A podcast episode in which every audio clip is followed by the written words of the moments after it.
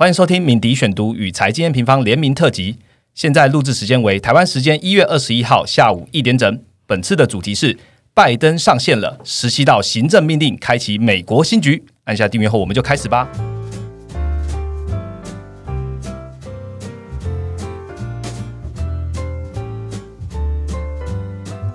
Hello，大家好，我是财经平方的 Roger。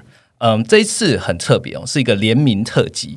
我们很开心呢，跟追求轻松有趣方式讲国际新闻的敏迪选读一起来录这一次的主题哦。我们一起来欢迎敏迪吧。嗨，大家好，我是敏迪，然后感谢 Roger，感谢财经 A 平方的邀请那这一次，因为这个节目也同时会在迷你全球上线，然后也在财经 A 平方上线，所以我也是跟大家稍微解，只跟财经 A 平方的粉丝大家介绍一下我，我是敏迪选读，那我致力于用很轻松、很愉快，就是八点档的方式来跟大家。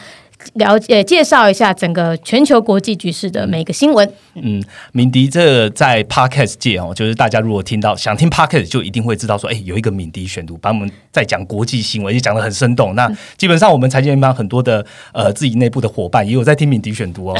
这样子好紧张啊！对，那我觉得为了让敏迪选读的听众朋友也了解我们财经平方，那我很快的讲一下，其实财经平方呢是亚洲最专业的总金投资平台哦，包含了全球的股汇在原物料的基本面。我们都用图表的方式，也可以让你很轻松的来了解国际的趋势。这样好，那我回到本次的主题，本次的主题其实就是财经平方跟敏迪都一直很关注的议题啦。其实也就是在我们这个录音前的十二小时发生的事情哦，就是美国新任的总统拜登哈，终于在今天的凌晨宣誓就职了，成为第四十六任美国总统。所以呢，我们也邀请到一直在 N 平方 follow 就是美国大选的研究员 Jason 来跟我们一起跟敏迪敏迪一起来讨论喽。Hello，大家好，我是 Jason。好，之前有讲过，每次我出场的时候，要么就是有选举了，要么就是有不好的事情发生。请问今天是你柯南吗？还好，没有没有不好的事情发生。原本以为会什么爆炸案之类的，没有没有没有，赞赞和平和平转移，对和平转移，没有人闹，然后多。多重的军事包围之下，他还是成功的宣誓就职，这样子。对，而且我觉得除了是和平宣誓就职，和平卸任那一位也是蛮惊人的。对啊，他就默默的这样搭飞机离开去，对，然后还回到佛里达，对，还提提早四小时离开嘛，对不对？很快。我讲一下敏迪跟财经验平方的邂逅嘛，应该说我们怎么认识的，就是在一个月前，我们到远见去直播讲那个二零二一的趋势。那其实在这之前，刚刚有提到 A 平方就一直在关注敏迪，就觉得哦，他好厉害。把那种国际局势用很轻松的话，然后很好入喉，就听得懂这样，所以我才邀约跟敏迪这一次的合作啦。对，你知道，就你这样这样讲，我想说，哇，其实这这一次我们是要很轻松的讲国际新闻吗？没有，我们刚蕊的时候超紧张，Jason 准备超多东西，我觉得完全被打趴。没有没有没有，我我对敏迪的印象就是真的是信手拈来，我觉得我讲什么，然后敏迪都可以补充补充好很多。没有，我觉得今天要先让我的听众知道哈，今天敏迪选读的敏迪就是一个小学生哇。我们邀请到这个学者 Jason 来先帮我们演讲很深的内容，因为平常大家都知道我的内容比较偏广度比较多哈，比如说我会呃范围是整个到全球，吧非洲、南美洲等等的。但是呃 Jason 这边或者财经非 N 平方这边的研究专题是可以到很深入，甚至像我之前只介绍到叶伦这个人，他还会就是接下来会是财政部长嘛，但 Jason 等等一下就会讲很深的关于叶伦。他过去的背景，然后他在听证会上的内容，所以这一次也希望让我的听众认识到财经平方。然后，如果你今天上一个 T 恤一个前哨站，你听了这些这个 Jason 讲的内容，如果你觉得太呃很深，你很喜欢，听得很开心的话，之后就可以去多听财经平方的节目。这样哦，太感谢米迪为我们推广了。对，其实我觉得今天的邀约，这次合作就是一个嗯，怎么讲呢？宽度、广度加深度的一个结合啦，就是我们。没有办法像敏迪看这么多也这么快，而且这么轻松的方式沟通。但是我们的研究员会比较深入的去探讨每一个人他讲的字字句句，然后并且分析。这样我觉得这样的结合是很好的，对，让全部的听众朋友都知道我们想要带给他的国际趋势的脉动到底是什么。那我很简单的 brief 他今天会讲的三个主题。好，呃，从时间维度的话，我们从近到远好了。其实第一个呢，当然很重要，就是整理就是拜登他宣誓了。那从昨天宣誓之后呢，在一日之内他。签署了十七道的行政命令，那而且还有可能在未来的执政时内继续签哈，签不完。那到底签了什么？然后我们看的是什么？那第二部分呢，就是近期的财政跟经经济的政策的一个整理哈，包含了即将上任的准财长叶伦在一月十九号他的演说的重点，他到底看中了什么？对中美关系他的想法又是如何？那第三个部分呢，就是未来半年对我们影响甚巨的哈，就是疫情。疫苗跟美国即将上任总统跟团队他们的外交政策跟想法是什么？我跟大家保证，今天绝对是干货满满哦！大家听好听满，那我们就直接开始今天的主题喽。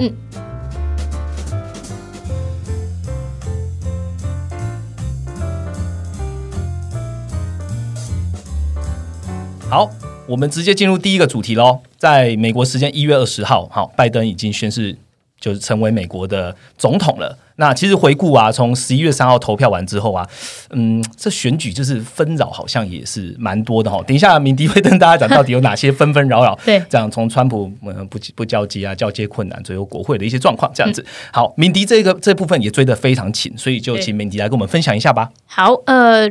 如果以美国时间来看的话，美国大选是十一月三号投票嘛？对。那其实大家过往就知道说，美国大选不是一投票隔天就会结果就出来的哈，就是因为台台湾人可能就对于这个流程很习惯了，就是晚上八点不出来这是搞什么？但没有，美国他们因为呃幅员辽阔，而且他们过去会有所谓的邮寄选票，所以他开票本来就开有点久，但这一次久到一个傻眼，就是久到连选举人团在他们会在一月六号的时候，选举人团先。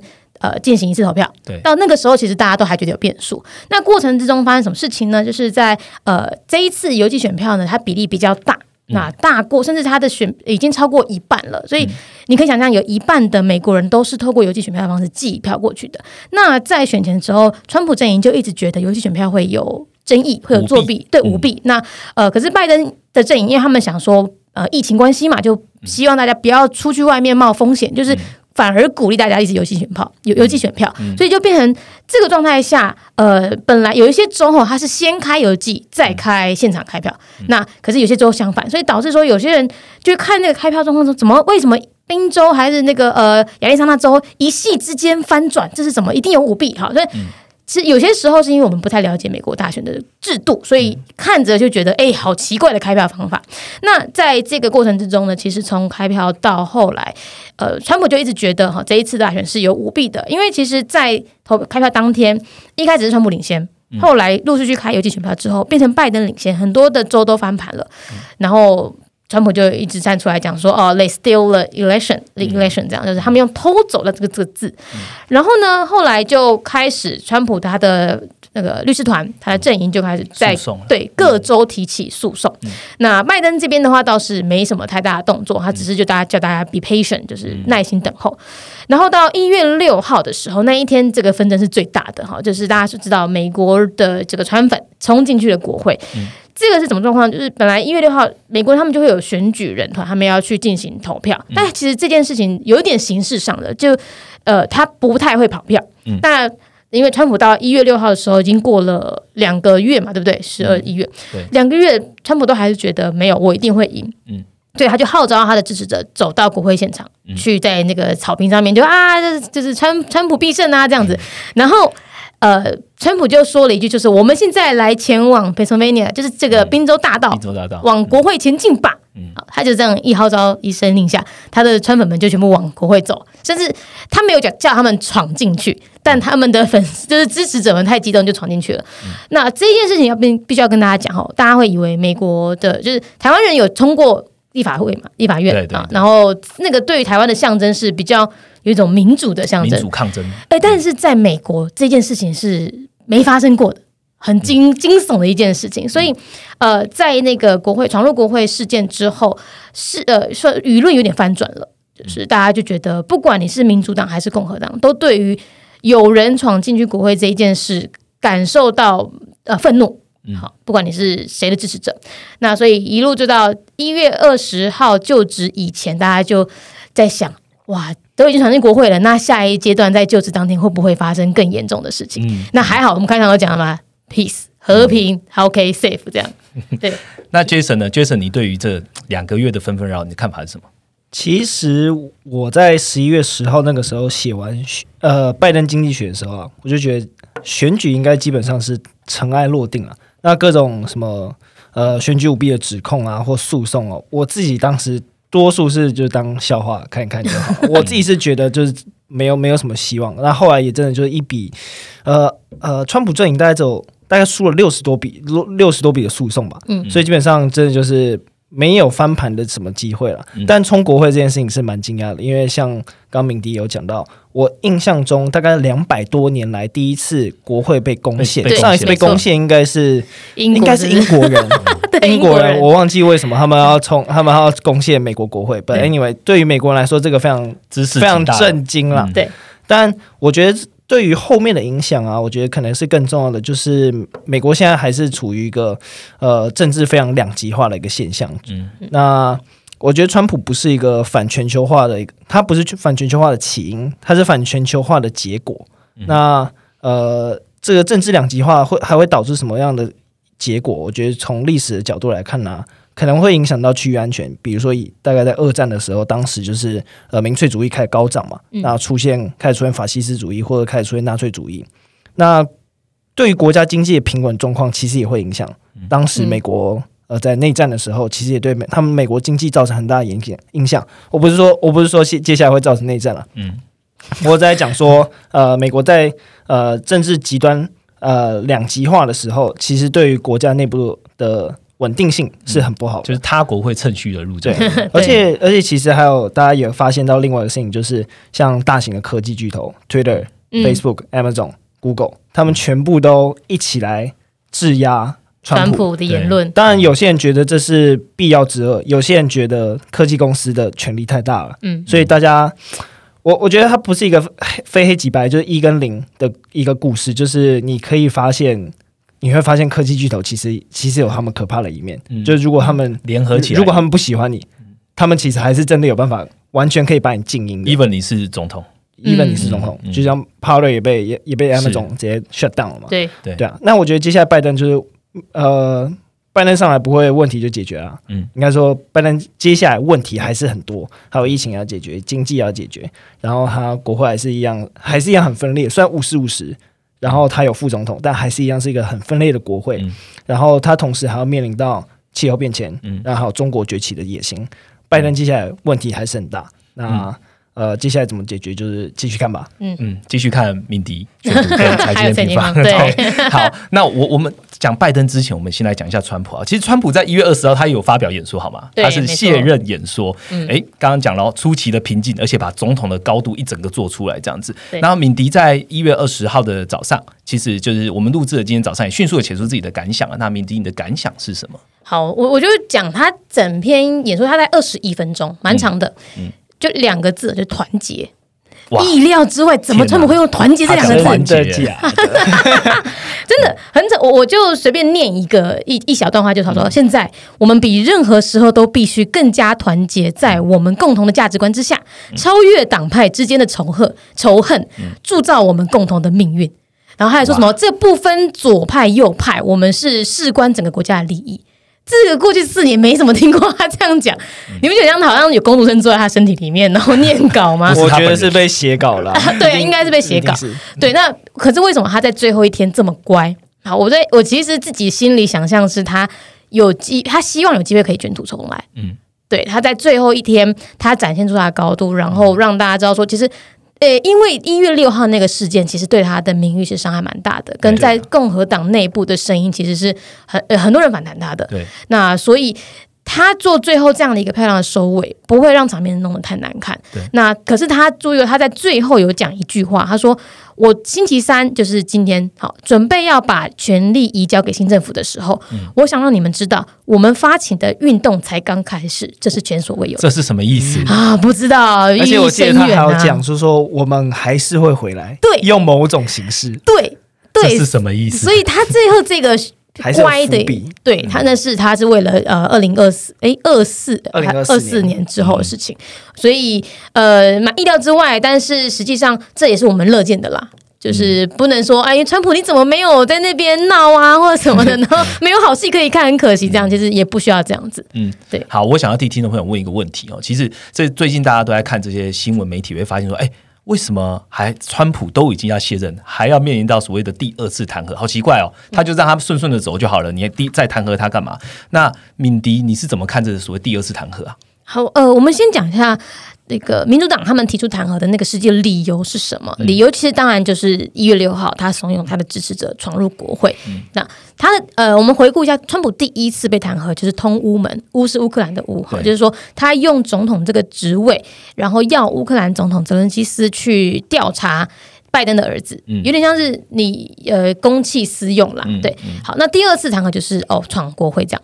那实际上，他们民主党真正想要做的，我想应该会是想要封锁他二度回来的机会，因为在美国的这个宪法上有一个第十四条的修正案，哈，它第三款里面有写到说，任何人只要先前担任过国会议员、官员或者是任何州的议员，哈，但你被弹劾过的话，你接下来就不能再有任何的参政权。OK，所以他是为了下一次。有可能是为了他下一次再回来。对，那除了这个之外，如果你被弹劾掉的话，其实基本上，呃，川普其实每一个美国总统他在卸任之后的所谓的退休金嘛，他们基本上就会有每一年大概二十二万美金的退休金，每一年，然后还有还有什么就是旅游费的赞助，他每一年大概会有最高一百万的旅游费美金哦，然后跟他们还有所属的办公室啊，或者是随扈，对随扈津贴，所以你现在看到呃奥巴奥巴马身边可能还是有随扈，那都是政府政府付钱的。那其实基本上在弹劾这个过程里面呢。除了让他呃不能回来，然后审视这些之外，实际上还是想要，我觉得民主党是一个形式性的，嗯，他必须要让其他他的支持者知道，说他们是对这件事情非常非常看不过去，所以展现这样形式。但可惜的是，过去完全没有先例，呃，有啦，过去有那种任内的总统被弹劾掉的有，但有没有要弹劾掉卸任总统？这完全没有发生过。所以到目前为止，这个弹劾案会不会继续走，能不能成，这个都是未知数。我补充一下，这个我之前有看到一篇文章在讲，就是说这个法理到底有没有根据？对，那有三派认为，有三派的想法。第一派就是说，你只能弹劾在位总统，就是很你你如果不是在位总统，你就不能弹劾。嗯。第二派的想法就是，你不在位也可以弹劾。那为什么当时其实有一个曾经发生过的状况是，有个人已经被弹劾提名提案了，然后结果他要他在被表决之前去辞职。嗯。他就逃过这个，所以他在表决的当下，他已经不是在职的，他已经不是那个，他已经不在那个职位，但他后来还是被，还是被，还是被弹劾，所以这是这是一个，这是一个模糊地带啊，就是到底你到你到底是在职参选的时候才能被弹劾，还是你退位之后就还是可以被弹劾？这这是有法理上的。上面的那个讨论，嗯，好，那不管川普有没有被弹劾，我我想在接下来的是四年的时间啊，不管是川普在社区上面，还是呃呃社群网络上面的声量会默默消失，基本上他现在也不太能讲话嘛，对不对？好，那我们就把主轴拉回来到蓝色浪潮的拜登好了。拜登在一月二十号的就职就宣誓上面就讲了，他会签署十四道金牌啊，其实就是十四个行十七十七十七个十七个行政命令，那其实是十五个行政命令加两个那个总统的。总统的备忘录，备忘录。那那我们在一月十六号这周，呃，准白宫幕僚长哈，就是 Clem，他对外的内容也知道说，哎，拜登除了就职首日会签之外，他接下来十天他还会继续签。好，那敏迪，你认为有什么要特别提的行政命令要跟听众朋友讲？好，呃，基本上这个行政命令我大概有列下来哈，但因为我不可能十七个都念过一遍哈。那首先，但我觉得。他把某个东西列成第一道就很特别，就是说第一道就是要启动一百天的口罩挑战，也就是呃，这可以我们可以看到拜登他的接下来执政方向就是第一，疫情优先。好，这十七道命令里面，我们大概可以分几个哈，就是第一个就是疫情的，就是口罩以及救济，哈，它会为美国人提供一些经济救济。然后在除了疫情优先之外，第二，它要回归到全球化。全球化里面，它这十七道命令也有包含，比如说它要立刻 day one 上任就是要重返。世界卫生组织，嗯，WHO，然后再来，它要重新回到巴黎气候协定，好，所以这个第二个就是把盟友找回来，再来第三个就是国内的，那国内我觉得比较偏包含像环保或者是福利，好，或者是。呃多元人种的这个权益的保护，好，所以包含像是环保的话，就是比如说终结一些输油管计划啦，然后定定车辆排放燃料排放的标准，然后在种族的部分啊，他们重新再启动。他有很多东西都重新启动奥巴马的东西，比如说像奥巴马当时有一个所谓的梦想家计划，就是呃，如果你是移民的小孩，你在美国境内，他是暂时会先延缓你被遣返回国，好，让你在在美国还可以待着这样。然后还有一个就是还有一部分就是除了拉回来奥巴马的政策，还有就是停止川普政策，对，包含美墨围墙立刻停止，不能再盖了。所以类似像这样子，包含我们刚刚说从疫情优先到了呃从拉。盟友，再来第三个就是呃内政，对，那大概是这样子，这十七条命令你可以看得出它的优先顺序。嗯，Jason 呢，你对于这个行政命令的看法是什么？其实呼应刚刚讲的，就是说防疫优先嘛。对那其实我们还我呃，我们因为我们要接下来要发一篇文章，就是一篇快报，对然后基本上会讲一下这十七道行政命令的一些内容。嗯那我觉得可能 highlight 一下，就是经济其实也有也有讨论到一些，有特别有两个部分，一个是呃，拜登会延长学生贷款的暂停偿还的期限，然后原本是到一月底。然后现在会到九月底，哦那另外一个部分是延长保护，就是房客驱逐令，就是原本现在是大概到三月，呃，原本是到应该是一月底或二月底的部分。那现在就是说，你如果没有办法呃付你的房租，你可以大概至少延长到三月底，你才会被驱。赶走？对，嗯那这是拜登可能对于经济比较相关的行政命令。嗯那刚刚提到防疫相关，不管是要重返世界卫生组织啊，然后戴口罩，呃，嗯口罩禁，呃，口罩强制令，或者是要成立一些像是扩大防疫啊、防疫检测嗯这些东西，我觉得是对经济是有影响的。嗯但其他像是可能偏气候变迁啊、移民相关或者种族性别相关的一些行政命令，我觉得它的政治含义比较高，对于经济的影响就没有那么大。那后面我们可以提到说，经济影响比较大的第一个点还是看呃国会的财政刺激法案怎么过，然后第二个点是市场还是比较关注的，像是呃中美贸易战接下来怎么走啊，嗯。然后科技巨头的反垄断调查会会怎么继续？嗯嗯。要不要重返呃一些多边贸易协定，像是 WTO 或 TPP，、要不要重签，甚至是伊朗核协议接下来怎么走，嗯要不要重签，要不要重返？那伊朗回来的话。对于呃国际原油供给会怎么样影响？呃，这些是市场比较关注，但是这一次行政命令都没有提到。但这个可以可以可以理解啊，就是这些是比较长长期长的的作战，嗯从长计议，所以呃短期之内的话，可以关呃还是可以了解一下行政命令的方向，然后了解说他现在拜登的呃可能他们政权比较注重哪些方面，基本上就是内政。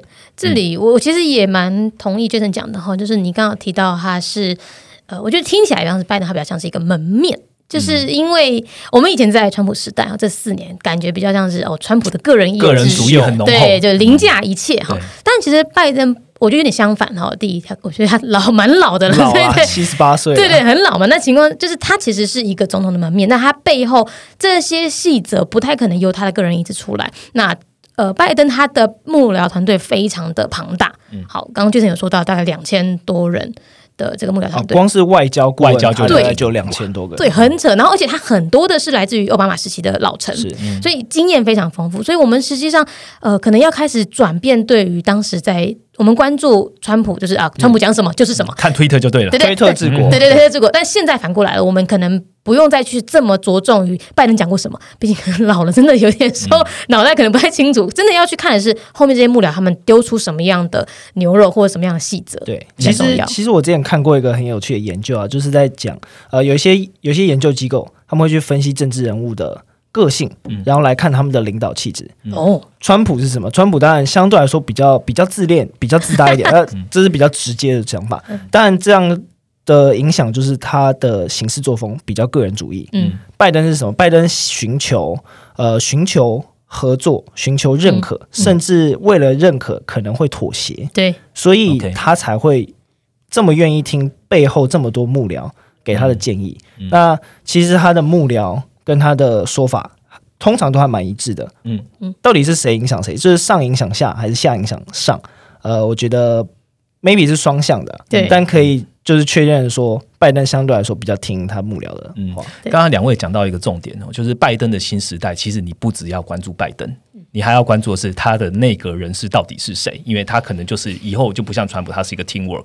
那所以呢，我们来看一下拜登政府的政策走向。那艾平方其实之前也有看相关的议题有讨论过，那敏迪有讨论过啊，就是这些内阁人选到底的背景是谁啊，可能是谁？那我们先请 Jason 来分享几个重要的内阁人选好了。好，那先讲的这些人呢、主第一个是他们比较重要，比较那个官阶比较大。嗯。第二个是这些人他们现在应该说前几天就正在经过参议院的听证会。嗯。那我这边先讲两个，第一个人是是老面孔，但也应该也算是对某些人来说还蛮熟悉的一个人、啊，熟悉的，叫叶伦奶奶。呃，奶奶。大家都说叶伦奶奶，因为她长长长得很慈祥。嗯。那叶伦他他应征的职位什么？呃，不是应征啊，他被提名的职位 是财政部长。嗯那叶伦的话，他是前任联总会主席嘛，在对鲍威尔之前的主席嗯。然后他目前他之前也是旧金山联邦准备银行的总裁，嗯然后还是克林顿时期的白宫经济顾问嗯，所以他在政界其实有蛮多的一经历些经历嗯。但但但他同时也是学界重要的人物啊，他是哈佛跟 U C Berkeley Berkeley 就伯克莱大学的经济学教授，所以他在学界的研究也非常的深厚。然后，所以他兼具学界跟政界、啊，基本上他非常有机会成为美国首位女性财政部长，因为呃，美国这个内阁的提名只需要简单多数决就可以通过。嗯，但他的经历又很又很精彩，所以基本上没有意外的话，叶伦应该会成为下一位财政部长，从呃联总会主席走到财政部长，我觉得算是一个蛮蛮非常特别的一个人人物了。货币财政政策都经手过对一一把一把抓，一把抓，而且其实叶伦他他过去的那个专精项目是劳动经济学，他比较注重于呃像就业刺激啊，然后收入不平等这个部分，刚好其实是蛮符合现阶段美国经济需要的一些一一些一些领域了。嗯。所以可能未来扩未来美国要扩大财政支出，就是要看他叶伦奶奶怎么想？叶伦奶奶怎么想。嗯嗯，对。那还有呢？那第二个，呃，过了叶伦，呃，叶伦的听证会六个小时之后吧，我记得是六个小时之后，就是另外另外一个人物出场。我们之前提过的准国务卿布林肯，嗯那布林肯，呃，我建议我其实个人非常喜欢他，他长得蛮他真的长得蛮帅的。那而且他就是人生胜利组的代表，哈佛毕业，然后奥巴马时期他就担任呃副国务卿、副国安顾问，然后退呃离开奥巴马政府之后，还有进入一个政治策略顾问，担任他们的创办人，然后现在才五十八岁，在华盛顿外交圈里面算是年轻的一个角色啊。履历上，我自己是觉得没有什么缺点。我已经，我真的是想不到国务国务卿，民主党要找国务卿，还有谁比他更适合还？出过音乐专辑，对，他有自己的 Spotify，我听过，哎、还还还蛮好听的，大家可以去查查 Blinken，真的不查，我我没没有骗你。那呃，其为什么要认识 Blinken 呢？其实我觉得，除了他未来会决定中美外交政策，他也会决定美美国跟台湾未来的关系怎么走嘛。嗯，那刚好是，如果各位观众有在关注的话，其实最近台湾有个新闻啊，呃，发生了之后，我觉得台湾真的是要好好注意一下 Blinken。那台湾最近有个新闻是说，某个电视台独家专访拜登的核心幕僚人物，这个人叫艾利森嗯 （Graham Allison）。那如果之前有听过我们在讲说拜登外外交顾问五虎将啊，那个时候有谁？布林 Blinken，然后有呃前国安顾问，呃现接下来的国安顾问 Jake Sullivan，、嗯然后前呃应该是驻 UN 代表吧，Susan Rice，然后 Kurt Campbell、Ely Ratner，这些人是拜登的核心顾问。那 Graham Allison 其实他其实不是拜登核心顾问，他以前是克林顿还有雷根时期的一些经济顾问，他跟拜登呃呃外交顾问，所以他跟他其实跟现在拜登没什么关系，所以你就会知道是说，有时候媒体还是会带风向。嗯。那如果你知道 Blinken 的话，你就会知道说，其实要未来是要关注他，嗯。而不是要关注 Graham Allison。但不是说 Graham Allison 没有没有来头，他其实也蛮重要的。他是一个畅销书叫《注定一战：中美能否避免修习底德陷阱》的作家，嗯然后他也是哈佛大学的教政治系教授。嗯他不是没有来头，但他不是不是拜登核心幕僚人物。对，所以 anyway，回回归到我们重点，就是叶伦跟布林肯是我们接下来会关注的一个两个重要人物。嗯，还有什么核心幕僚是那个鸣笛想要跟大家提的呢好，？我这边就简单提两个人。我刚刚有提到 Jake Sullivan，好，我这边就补充一下，他是接下来准国家安全顾问。好，那刚刚有说那个布林肯很年轻嘛，五十八，对吧？对对？我跟你讲，这个 Sullivan 更年轻，更年轻，四十三岁，对，而且他其实事实上他不是初试提升，他不是第一次进入到这个国那个的这个团队里，他其实在之前就已经是希拉蕊时期的幕僚。对，那可是有些人对于 Sullivan，有如果台派的话，对 Sullivan 有点紧张，因为曾经在希拉蕊时期，Sullivan 他曾经他对希拉蕊提出的一个建议是弃台弃，台论，对那个时候危机解密对被发现的。对，然后而且希拉里还说：“哎，这是个好啊，好主意啊，我们试试我们看。”来谈谈吓吓死了，好恐怖哦。好恐怖。但呃，我觉得我们可以看 Sullivan 的改变来理解，其实政治人物是会变化的。就是他现在大概从奥巴马时期，或是到这个呃川普时期，他大概有慢慢意识到，哇，中国这件中国这个国家其实有很多的野心。那他对于美国的这个算是竞争的这个侵略性是高的，所以他开始去理解到说，哦，旁边第一岛链呐、包含印太战略，包含台湾的这个角色，你不能用弃台论去想了。所以他呃，目前为止我们说可以理解到他。观点有点变化了，那我觉得 Sullivan 他的变化跟其他，因为我们刚刚说到拜登很多的奥巴马老臣，那这些老臣的想法其实慢慢的在转变，尤其是最近中国发生的就是新疆跟香港的事情，之前布林肯曾经也对中国是有一点点友好的态度的，也有一点偏熊猫派，但是对香港事情一发生，布林肯也是有对香港说话，也是有帮新疆说话，对，对其实像像前几天 Blinken 他在听证会的时候啊，嗯。呃，两个参议员都有。呃，应该说每一个参议员几乎都问他中国相关的议题，像 Mitt Romney，然后还有 Lindsey Graham，他们都问他说，像是他你你你认不认为，呃，中国对维吾尔族是有种族清洗的问题？对。那 Blinken 是直接回答他他认为是的，对。他认为香港也是需要关注的，因为布林肯其实也对台湾相对来说是有有表达一些支持，对，基于台湾关系法，基于三公报或者是一些对台六项保证，然后还有基于让他认为我们应该是要有呃抵御、防御的能力，嗯。所以基本上 Blinken 他也支第一个是他他支持台湾，然后第二个是他也知道中国正在对于美国是带来一些挑战的，对对所以是其实这些外交顾问他们真的是有在转变。对，然后最后我再补充一个，就是国防部长 Austin，他其实是呃少数可以就是到到内阁里面的一个呃黑呃，但是非裔的男性。对嗯然后他其实出席听证会的时候，他其实有说，因为呃，现在他的首要之务其实不是海外的布局，他比较像是军中的一些不平等，他要去做。就是调整哈，包含像种族主义的啊，或者极端分子啊，或者是性别等等的。然后再来有一段很重要，就是他说他认为重重要的战略要摆在中国，但细则怎么讲，其实我没有听完。然后其实呃，他是不是可能只是稍微讲一下说啊，中国稍微提一下，不会被问到太 太惨这样，有都有可能。但总之，你现在就可以理解到说，在拜登的那个成员的里，就是脑袋中哈，其实抗中这件事，它。是一个新的华盛顿共识，它可能不会力力道不会跟川普一样重，没有错。但他们脑袋里想这个，那只是后续怎么走，我们实实际上还是要观察的。但不会说拜登一上任，整个那个成员往轻中方向走，对的，不至于到这样子。对，对我觉得川普，呃，川普还是对于民主党的一些思维是有所影响的，尤其是在对于中国中国的做法。对嗯当然，我我觉得民主党不会那么的单方面强硬作为，然后直接跟中国对干，嗯但是至少至少让民主党意识到中国是对他们来说带来带来一些挑战的。嗯，好，谢谢两位的分享哦。基本上呢，呃，一月二十号拜登宣誓就职之后，除了拜除了关注拜登，还有拜登接下来行政命令他到底会怎么签之外，其实拜登的内阁人士也很重要。帮大家统整的就是四个人，第一个就是准财长，就是叶伦，他曾经是联准会的主席，然后他会带领经济怎么走。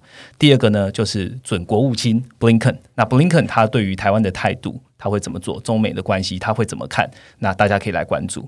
再来呢，就是呃，安全顾问国家安全顾问哈，Sullivan，那他对一样是中美的关系，然后他对于印太啊，然后这这些国家的关系他会怎么看？那在最后一个呢，就是国防部长，准国防部长就 Austin，那大家可以关注他对内部的一些军中的一些呃种族的议题呀、或是国家里面的一些内政，他会他会怎么样来 control？所以大家来大家可以来关注这四个。好，那这就是我们第一个主题喽。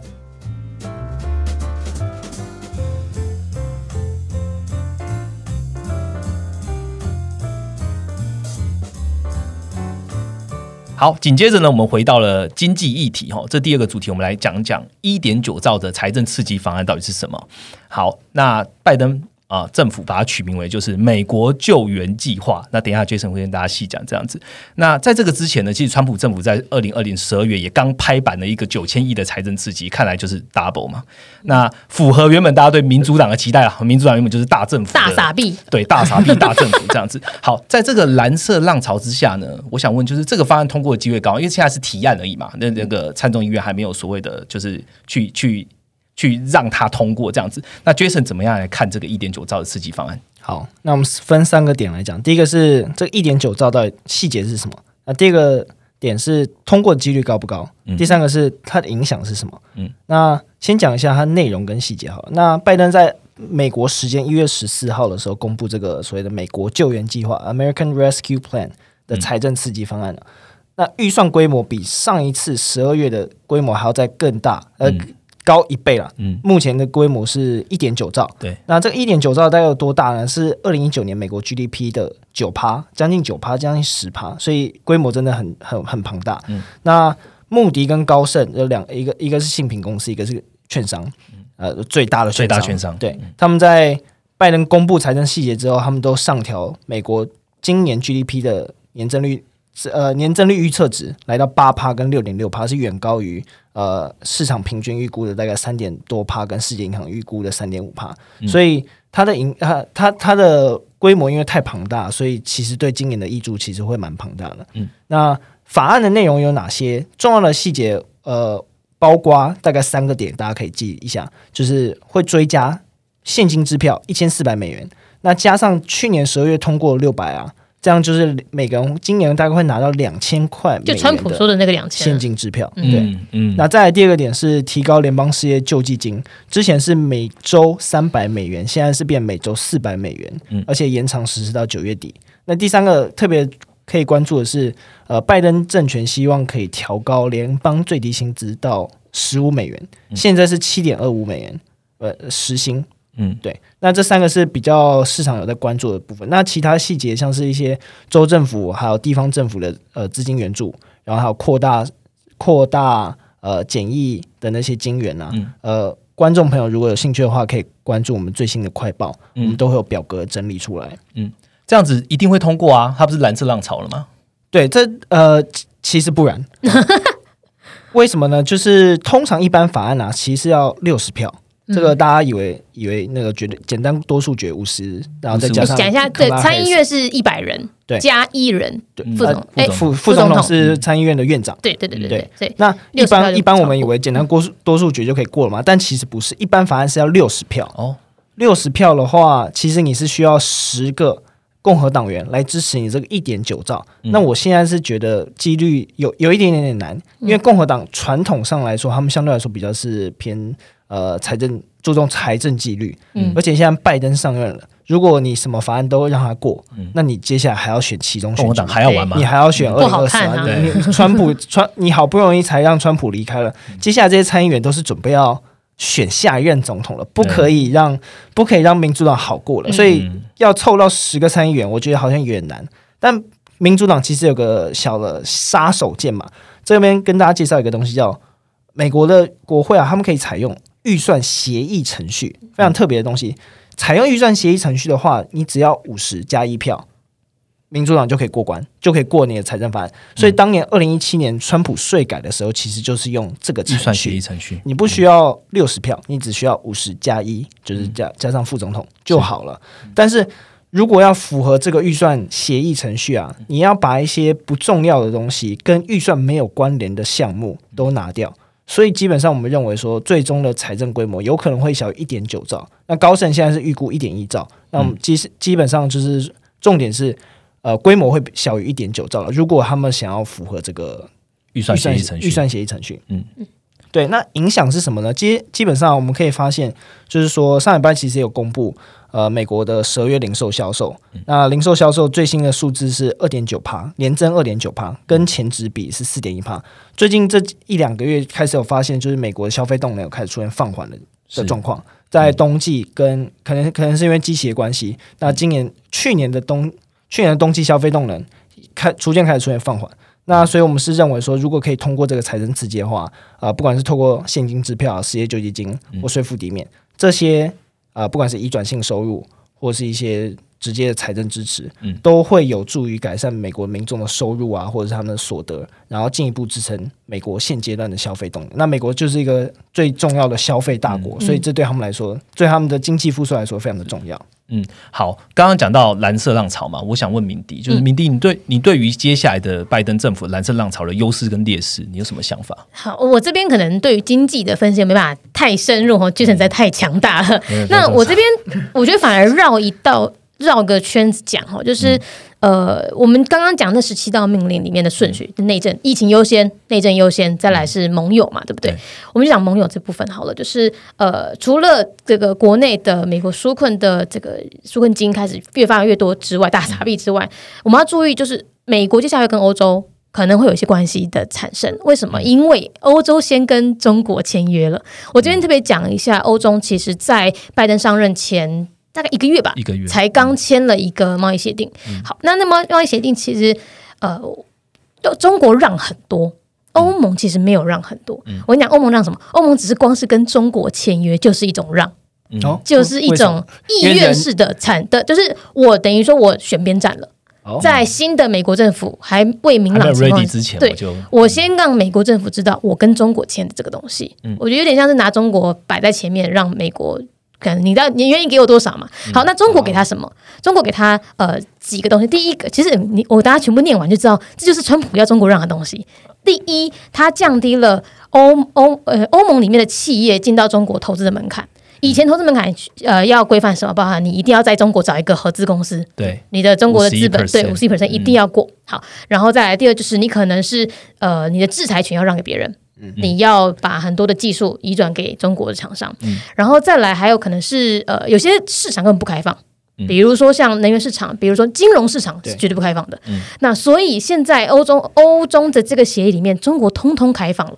听起来像中美贸易第一阶段协议。第一段在对，没错没错。以前美国要中国让的，中国死都不让嘛。嗯。莱特海泽技术移转那些都对不愿意梅鲁钦飞过去几次，刘鹤飞过去几次都没有人让，结果欧盟一谈就让。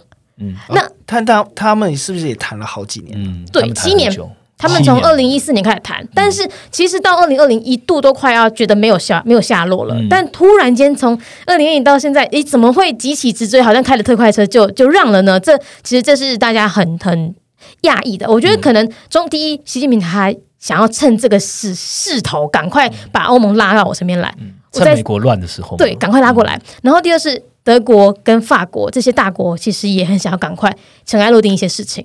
好，巴哈梅克他即将要接班，就是交接出去。对，那他有没有可能是要真的去找到一个好的呃历史性的定位？定位，对，对有可能嘛。所以呃，欧洲方案现在欧洲跟呃欧盟跟中国签了这个，那有没有可能？诶，美国拜登现在开始跑去跟中国说，你愿意让给欧盟，你干嘛不让不让给我？我没有川普这么。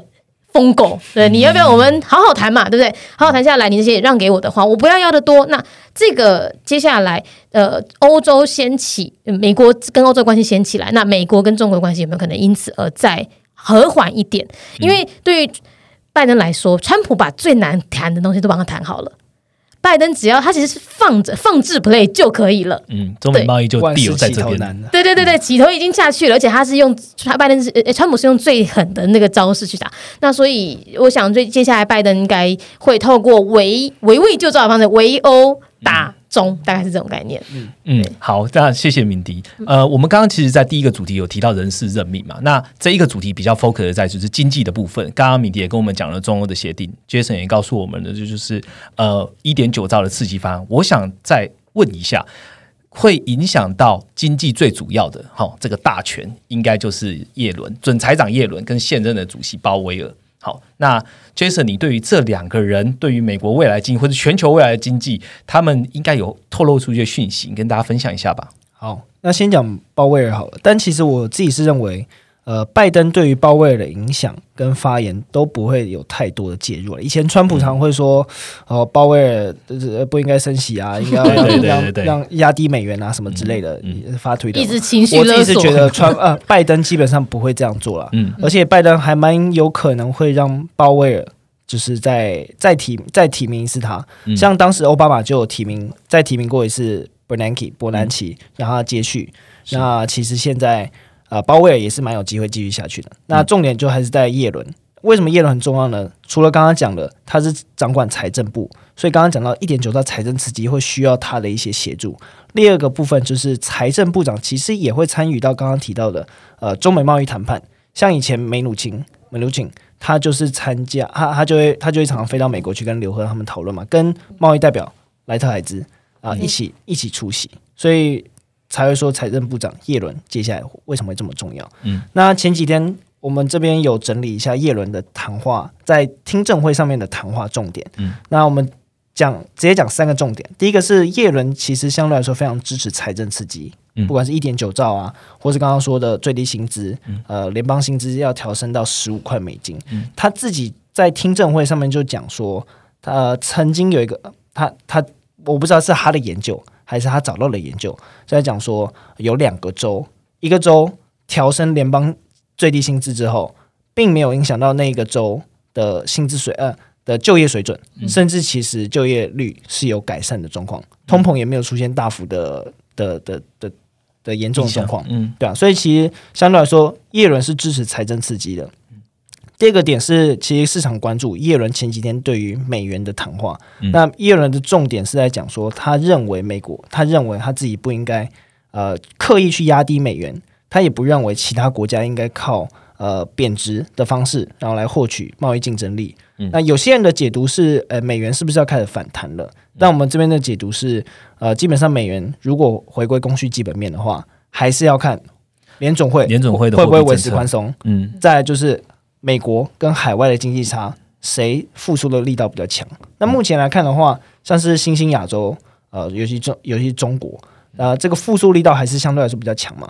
去年少数唯一几个正呃 GDP 正成长的国家，就包括中国，嗯所以基本上呃，我们是认为美元呃美元偏偏弱势的这个趋势，基本上还是延续的啦。所以美美元维持低档，美元指数维持低档也是比较有利于整体呃全球资金的行情。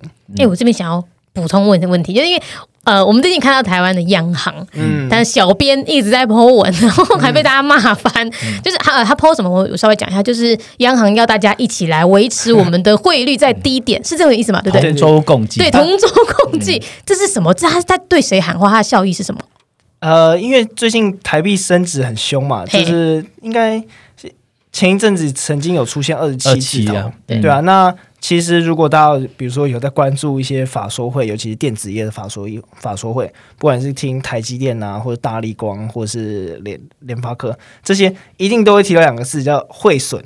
那我记得光是汇损，可能就是就可以吃掉他们的收收益好几亿美元哇，部分的这个部分，所以呃，汇损的部分对于台湾的厂商出口厂商，嗯。伤害很大。嗯。嗯。但是，但但呃，央行这么做其实蛮妙了。但你可以说它只是小编，就是 呃发开心的嘛。但是如果你去看外汇市场的结构啊，我我印象中大部分可能超过五成的买家是来自于呃，就是交易者是外资，嗯。再来大概三到三成左右，三成 maybe 四成是寿险业者，寿险业者可能会要把呃资产转投转转成美元，然后嗯。投到海外的，不管是债券或是 equity 嗯。股票。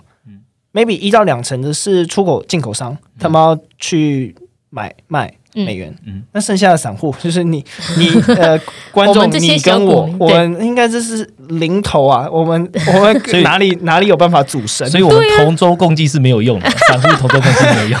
对嘛？其他人跳船了，我们还在上面傻傻的这样子，所以其实那个只是一个小编的，就是让大家开心开心啊，然后让让一些让大家发文 diss，然后看看一下 看个笑话。对简单来说，就是美元基本上还是持续会弱势啦。那台币因为美元的弱势，加上现在的就是我们的出口，我们的经济状况好转，所以嗯台币升。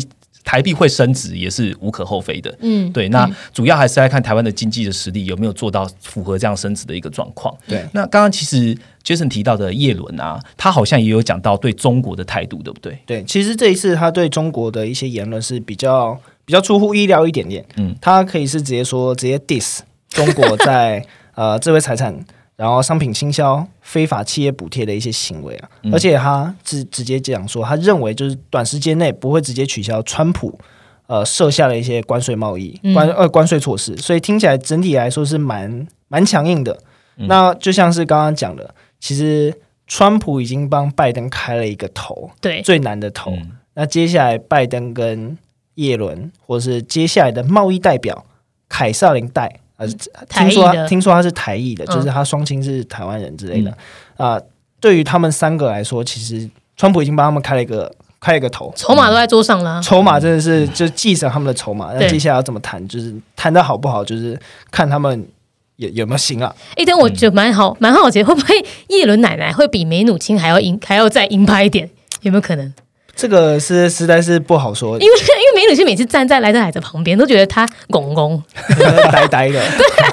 哎、可是他虽然呆呆的，可是他是他高盛出身哎、哦，对，啊，嗯，是最最最最强大的券商，对，但是觉得是他呆呆的，好，希望叶伦奶奶可以强硬一点，我希望了哈。叶奶奶可以的，相信他可以的。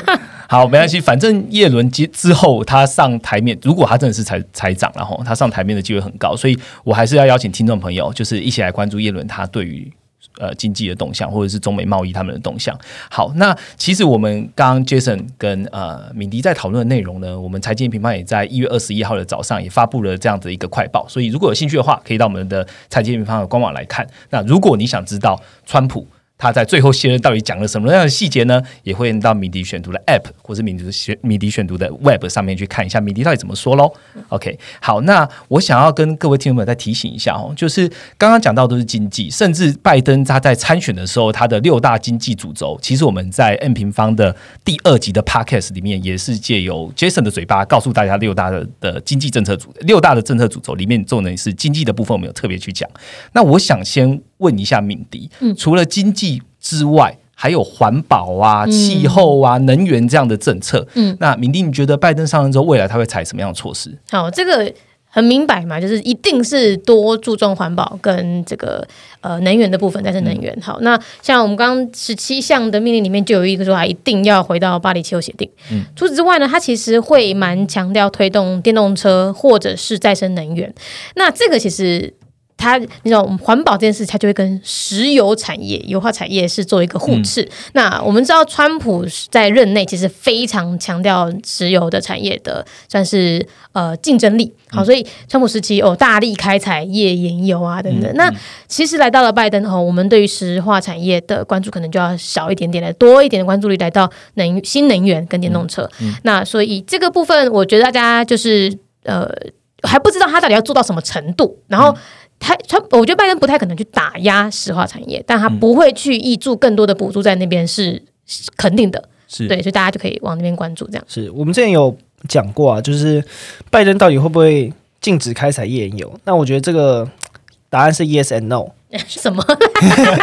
就是拜登他的他的他的说法其实蛮明确的，就是他会禁止在联邦土地跟联邦的海域上面给予更多的开采许可，嗯。嗯，或是开采租赁，嗯。嗯，那他的权限到，在他的权限之内，嗯。但是在私人土地上面，我不觉得呃，拜登可以去禁止私人企业来开采页岩油，对啊。那其实不不过前呃前一阵子页岩油的一些大厂，像 Pioneer 他们的 CEO 都有出来讲说，呃，接下来页岩油厂商不会以呃大幅增加产量或者大幅增加资本支出作为他们的营运策略，嗯。应该说不增长就是新的增长策略，这是他们他们自己讲的啦。那就呼应刚刚讲的是，拜登上台之后，其实像再生能源相关的 ETF，嗯嗯，电动车相关的 ETF，嗯，其实最近涨涨，涨 最近幅涨幅蛮明显的。涨幅蛮明显的，嗯就是像应该也算是一个拜登的概念股吧，拜登、嗯。拜登政权底下的政策利多，对啊，嗯所以我觉得呃，两个能源产业都可以关注一下。那呃，再来就是拜登如果相对来说没有那么在意能源独立，没有像川普一样那么在意能源独立，没有那么在意美国页岩油的发展的话，嗯。其实油价的主导权就会回到 OPEC，对回到中东，对。就像之前沙特意外减产，对，额外减产还降价哦，减产跟降价。额外额外减产之外，其实呃，其实就可以激励油市油价的一个走向嘛。对，嗯。所以其实呃，如果如果大家对油价或是原物料相关的一些议题有兴趣的话，还是可以来继续关注我们的像是月报啊，或是快报。嗯，好，谢谢 Jason。呃，我想要问最后一个议题哈，刚刚讨论的经济，然后能源，然后呃他们对于能源的影响啊，对于页岩油的部分。最后一个刚刚讨论了，叶伦他也有讲他对中国的态度，然后布林肯他对中国也有一些态度。那拜登的外交政策到底是什么呢？现在拜登其实，在外交界可以就是他以前也就是在外交这个领域打滚的嘛，哈，非常能歌善舞这样子。然后新闻媒体有点了几个重点的外交区域啊，就是美国到底到底以后拜登上线要怎么对这些外交区域呢？包含了伊朗，包含了北韩，包含了中国、俄罗斯、欧洲，好，还有台湾。好，所以我们刚刚提到这些，我想要请敏迪再来讲一下，对于这些国家，美国拜登蓝色浪潮上任之后，他到底会怎么对待他们呢？好，刚刚呃，欧洲跟中国我们已经讲了很久了嘛，所以我们就略过这两块哈。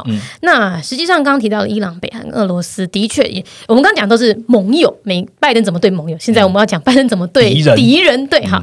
呃，伊朗的部分我们都知道，川普上任之后，对于伊朗制裁是非常非常严格的。那在交接之际呢，其实伊朗有对美国喊话一下，他就是呃，我忘记是总统鲁哈尼还是他们最高领导人哈，总之他们就有说哈，如果今天美国呃愿意。坐下来好好谈的话，那我们伊朗是愿意回到回到这个伊朗核协议的谈判桌上的。好，所以伊朗比较像是一种呼声喊话的概念。好，那北韩的部分的话，它就没有伊朗这么呃，感觉是有点先弯下腰来好声好气了。北韩在金正恩他们在之前有一个算是党代表大会吧，他们难得从上一次开是二零一六年，这一次就拉回来五年后再开哈。他在这个大会上面直接对着北韩人民说：“美国是我们永远的敌人。”好，我们不相信美国换了总统就会换了对北韩的态度，所以北呃美国就是我们革命上的阻碍。好，所以他这个是在交接之际讲出来的话呢，你很明显就是他在对美国下马威宣誓，对，就是。呃，当然还是可以谈，但是我的态度已经是很明确，是这个样子了。那美国就看你拜登要怎么处理，然后再来俄罗斯，其实呃，民主党一直都蛮。不喜欢俄罗斯的哈，因为他们在川普在川普时代就不喜欢俄罗斯。对，就是应该说他们一直拿俄罗斯来打川普。对，嗯，就是一直认为俄罗斯有干预二零一六年的总统大选，所以才会让川普对赢得了这个赢了希拉蕊哈。那所以民主党他一直我觉得有点像是隔着川普打俄罗斯。这是一直让美国人民感受到说俄罗斯是坏人，而俄罗斯帮川普，所以川普也是坏人。对对对。那现在川普下台了，他的声量也慢慢向降低之后，民主党少了中间这个沙包，他要怎么去对俄罗斯去展开？他会直接正面对决吗？我认为不太会，因为其实普丁蛮聪明的。普丁在不管是川普时期还是接下来拜登时期，他都没有太突出的表现或者是呛虾。他对美国其实有点也是放置 play，他反而。对哪里下手比较多呢？对欧洲。现在开始，他在东欧，包含白俄罗斯，包含乌克兰，哈，尤其是那乌克兰喜剧总统看起来不太行啊，挡不住普定对他的攻势。对对对，所以呃，接下来他们如果往东欧那边走的话，那欧洲要怎么样去抵挡俄罗斯的算是侵犯哈？以及拜登他既然要拉。欧洲当着盟友，那拜登要怎么样在北约上面继续帮助北约来抵挡？这个我觉得是呃，在外交方面的话，俄罗斯可能就隐藏在下面水面下的关注也要也是要有。嗯，Jason 呢？Jason，你觉你觉得外交还有什么可以补充吗？其实我只呃，我只是想要简单 add on 一下，就是其实民主党一贯的外交政策就是呃，他们现在定调，中国是最大的竞争对手，不是敌人。嗯嗯，敌人是俄罗斯。但你你呃，你可以说这是这个是对的，或者这是错的。但是不管怎么样，民主党是这么定调的。对对啊，所以呃，他们认为中国，比如说在核呃防核武扩散，尤其是北韩的这部分，或者防疫啊、气候变迁，他们认为这些事情可以跟中国合作。但是比如说在南海啊、人权议题、贸易问题，呃，现在民主党也认为必须要对于中国相对来说比较强硬。那俄罗斯。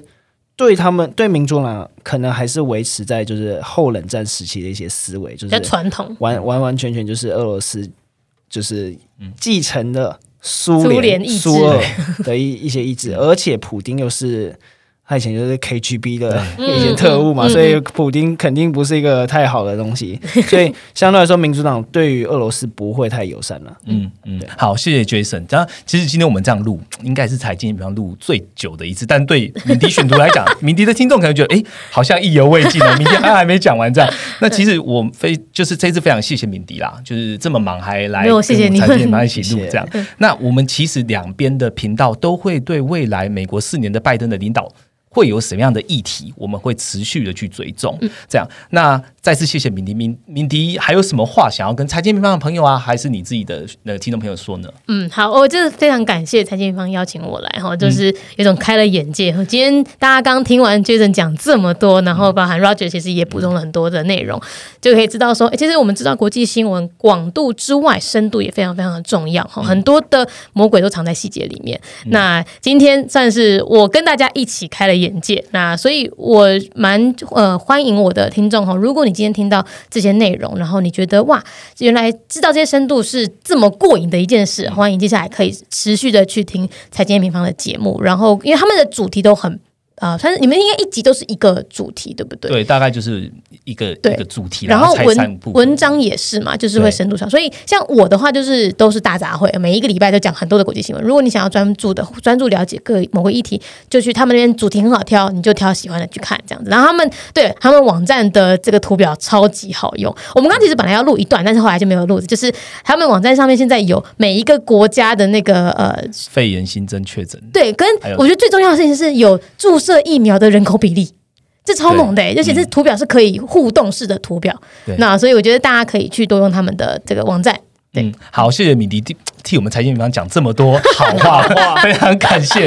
对，那其实我也想要跟财经平方的朋友讲，如果你想要及时的掌握最用最轻松的方式了解国际趋势的话，欢迎你也可以下载敏迪选读的 APP，或是到敏迪的 Web。然后去看一下敏迪每一天他在跟听众朋友，或是你跟他的读者在讲什么，其实对你的呃掌握世界脉动的这个趋势呢，其实也是非常重要。那最后我想要帮呃，就是跟大家说一下，诶，如果你觉得敏迪的内容非常的好的话，欢迎点击我们这一次 p a c k e t 下方的连接。那这连接其实是敏迪跟泽泽平台的合作。对，那这个合作基本上就是一个佛系募资的一个 一个状态。对对，一个月五十九元，五十九元一杯咖啡的钱，你就可以买到。很好的国际趋势的一些 information 给你了，只要两块钱呢。